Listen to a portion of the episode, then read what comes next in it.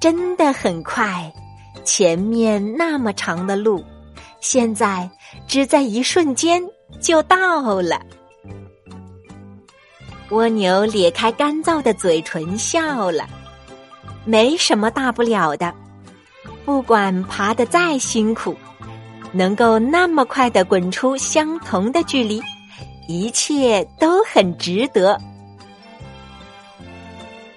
他开始哼起歌来，砰咚，砰砰砰砰咚，砰咚砰咚。节奏简单，却给他无穷的力量和信心。叶子的边开始卷起来，当然也开始变得枯黄。看看那片叶子，小蜗牛也能想象自己变成什么样子。不管怎么样，总是离朋友越来越近。但是，他不像前几天那么有劲了。他爬了一会儿，就倒下，用叶子盖住休息一会儿。不过，不能太久，否则没有办法再爬起身来。他终于看到了那堆岩石。等他到了以后，发现自己已经攀不上去了，因为身体太干了。呸！呸！呸！呸！他吐了几口口水，在肚子上，以便可以粘住岩石往上爬。唾液在这时最为宝贵，但是为了可以见到朋友，这就无所谓了。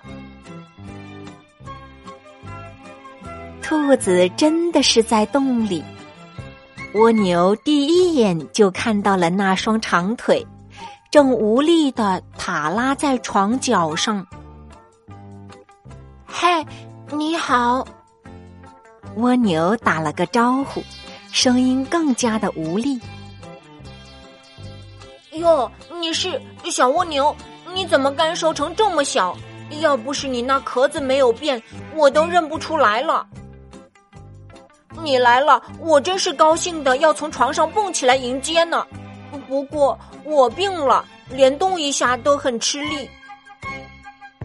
天哪，你怎么病成这样？我真的很难过。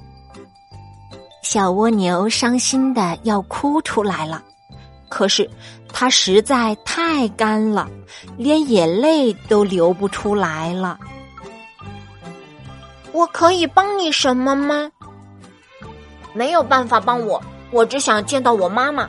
我太倔强了，不该不听她的话，跑来沙漠里做快递员。不过有朋友来看我，这一切还是值得的。小蜗牛听到人家叫妈妈，真的自己也快难过死了。你妈妈在哪里呢？有没有我家离你家那么远呢？我可以做你的快递员。比那段路远几千倍呢。他们住在东边的树林里，一家子的人恐怕永远也不会知道我这生病的儿子了。不会永远，小蜗牛坚定地说：“你等着，什么也不会永远这样。”他拿起叶子出发了。蜗牛快递。然而，几千倍呢？会不会永远都到不了？对于蜗牛来说，蜗牛不敢去想。不过。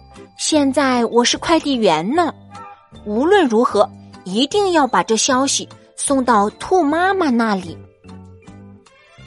叶子已经完全枯黄了，小蜗牛也越来越小，背上的壳几乎快撑不住了。小蜗牛现在还是那么的轻，只要有阵风。就会把它吹回好几个路程，可它还是继续向前走。他是一名快递员呢。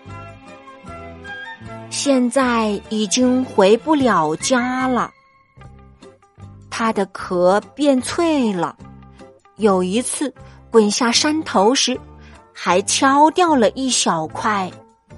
沙子灌进了伤口，非常的疼痛。